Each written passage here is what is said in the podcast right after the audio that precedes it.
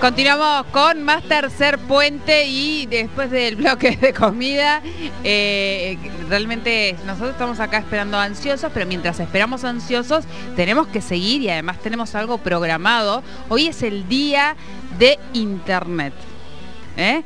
Eh, vamos a hablar de este tema. ¿Se acuerda cuando su vida no estaba atravesada por la internet. Sí, porque yo, eh, o sea, bueno, eh, arranqué con el acceso a internet cuando yo había empezado la facultad, empezaba a ver eh, computadoras antiquísimas, comunitarias, en eh, la facultad, de forma, o sea, bueno, que tenías que prácticamente pedir un turno, no sé, con no sé cuánta anticipación, así que sí, yo atravesé toda esa etapa, hoy no la concibo sin internet, pero vamos a hablarlo de esto con nuestro querido Pascual Caliquio, que ya está en comunicación con nosotros. ¿Cómo va? Ahí está, señal de internet. ¿Qué tal? Buenas tardes, ¿cómo andan? ¿Qué sonido, qué sonido este, Pascual? ¿Lo escuchás ahí? ¿Cómo? Eh, ¿Escuchás el sonido de señal de internet? Estamos conectándonos a paso. Yo escuché ese sonido. A tonos, a tonos. ¿Se acuerdan que era como a tono? Y en ese momento estaba, ayúdenme, eh, eh, bueno, vos me vas a ayudar mejor, porque yo no debe saber capaz. Eh, no, bueno, estaba, era mundial, pero no sé si allá era tendencia. Se usaba el Q... ¿Q10? No. ICQ. ICQ, ahí está, ese. sí, sí, era global. Era global, sí, pero bueno, capaz que no era tendencia, a eso me refiero. Eh, pero igual visto en perspectiva, fue poca la gente que logró escuchar ese ruido, digamos, ¿no? Hoy eh, es muchísimo más masivo el, uso que en ese momento, ¿no? Sí, sí, sí, claro, porque eh, podía, yo decía eso, ¿no? Podías acceder en lugares como comunitarios, eh, si, no sé, en el caso de la facultad, o ir a, una, a, un, a un ciber y había colas enormes. O... El, el, smartphone es el que reventó todo, ¿no? Digo, una vez que los, los aparatos telefónicos empezaron a tener... portátiles, creo, en general, sí. me parece, ¿no? El, el teléfono fue, fue, fue como el momento de mayor, digamos lo que hizo explotar todo y llevar a la masividad total el uso de Internet. Tal cual, tal cual. Bueno, una reflexión entonces vamos a esbozar sobre, sobre este día, Pascual. Sí, se da un, digamos, mire, a veces las efemérides, yo no soy muy partidario de las de las efemérides, me aburren un poco, como que uno se pone formal. Eh, pero este este día, eh, particularmente en Argentina, si querés cambiamos el tema. En que hay un, un debate muy importante sobre cómo debe considerarse Internet.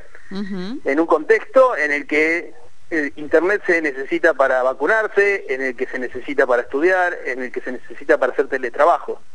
Eh, por eso eh, se hizo el decreto, el DNU 690, que fue un DNU que estableció que Internet era en nuestro país un servicio público. ¿Qué implica esto? Implica, por ejemplo, que tiene que haber un control eh, sobre los precios, no puede haber aumentos indiscriminados que venía habiendo en la mayoría de las empresas, y se establece, por ejemplo, un, eh, plan básico universal, conocido como PBU, en el que por un monto mínimo se puede acceder a un plan de tanto de televisión por cable como eh, telefonía como internet. Eh, esa era un poco la esencia de ese DNU. Las empresas no, como hicieron muchas veces en nuestro país, judicializaron ese, decreto, empezaron a presentar amparos, consiguieron un amparo en, Córdoba eh, y finalmente Telecom consiguió eh, un amparo que hace que no tenga que aplicársele ese decreto a la empresa. Por eso la semana pasada, el viernes, eh, el ENACOM junto con asociaciones de usuarios y consumidores hicieron un anuncio de que van a hacer eh, un pedido a la Cámara para que eh, finalmente la Corte tenga que bueno, emitir un dictamen sobre si Internet va a ser un servicio público en la Argentina o no. Así es. Em, y con el tema de esto es un cómo cómo se regula hoy o cómo se puede regular o cuál es el debate que se, que se origina o que, o que hay en torno a esto, que es el tema de eh, no tanto el, eh, ser accesible o ser un servicio público, sino el tema de una discusión eterna que es qué se publica, y lo venimos, lo hemos hablado en otras columnas como Pascual, eh, qué se publica, qué se puede publicar, cuál es el límite, quién regula, cómo se controla, esta eterna discusión respecto a, a lo que hoy vemos en Internet y la libertad de expresión y etcétera, etcétera. Sí, eh, digamos, como que son dos vertientes, ¿no? Una, la que yo hablaba al principio, tiene que ver con la infraestructura, cómo garantizar el acceso a que todos podamos acceder a Internet. Después hay una discusión sobre, como bien vos planteás, que, eh, quién regula qué se hace dentro de Internet. Eh, Internet está gobernada por algo que llama una forma que llama multitasker holder, o algo así, en inglés no es el mejor, que es, significa algo así como múltiples actores, eh, que en un principio funcionaba muy bien porque era algo chico, donde estaban representadas las empresas, las universidades, ingenieros, técnicos, que fueron los que fueron construyendo eh, todo lo que es la infraestructura de Internet, cómo tenían que ser, qué es el HTTP, qué son las direcciones de Internet, cómo uno accede a la web. al principio de Internet no se podía acceder a la web, entonces era todo mucho más difícil.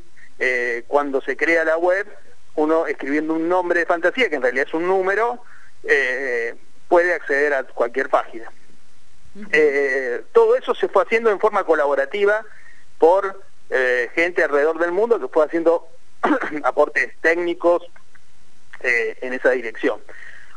En ese momento el Internet no estaba pensado, por ejemplo, como hoy, como una cosa comercial. Nadie lo pensaba como un lugar donde se iba a poder hacer transacciones, comprar, vender, eh, estaba pensado en, función de, la educación, de la cultura, de algunos emprendimientos militares, pero no desde lo comercial.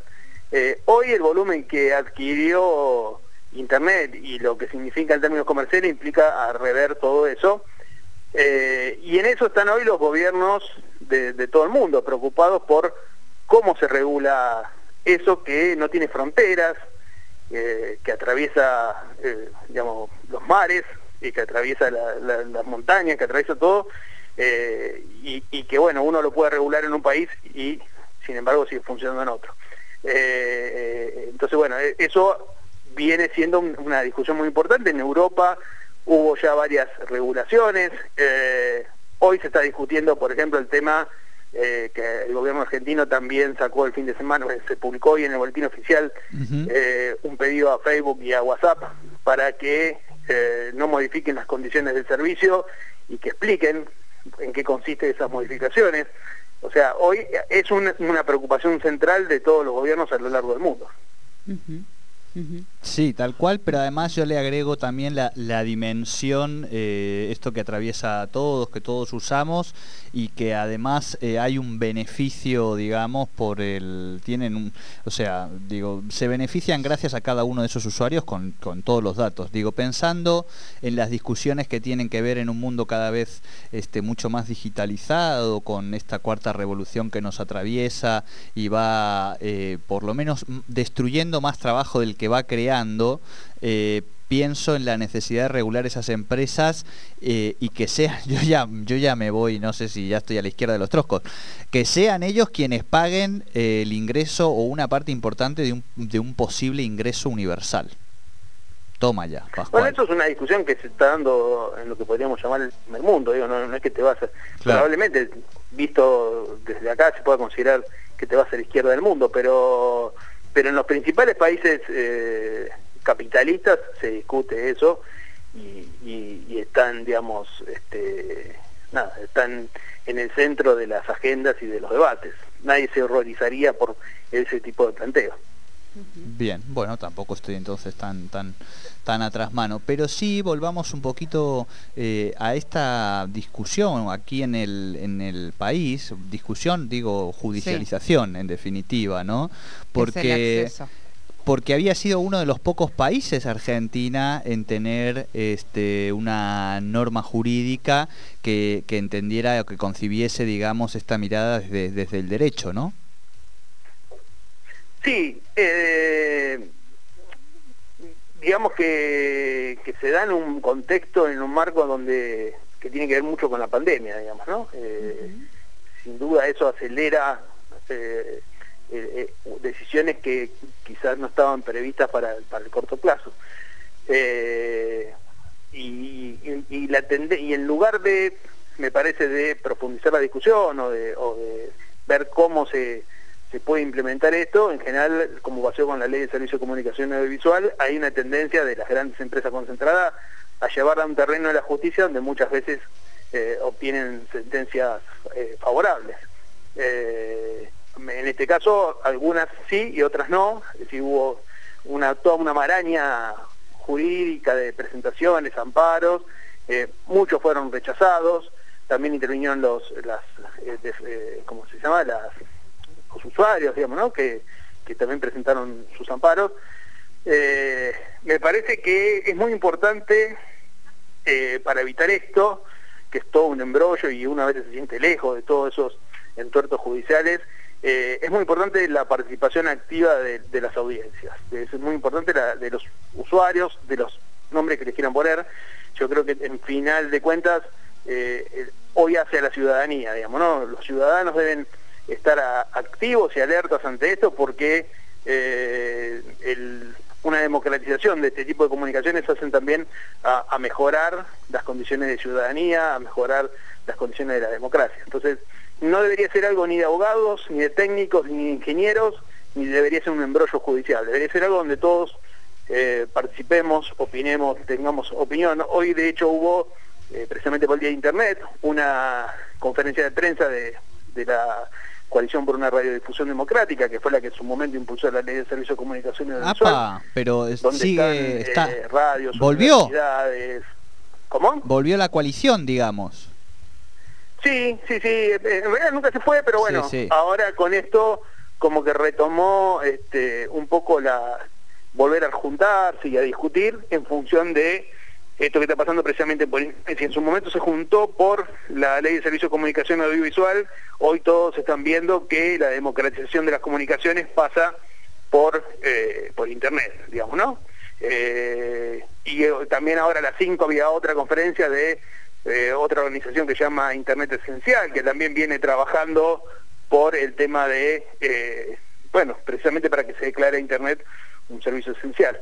O sea, hay un movimiento quizá todavía eh, no, no, no masivo, precisamente entre otras cosas porque las empresas que manejan los medios de comunicación no les interesa que esto se, se conozca demasiado.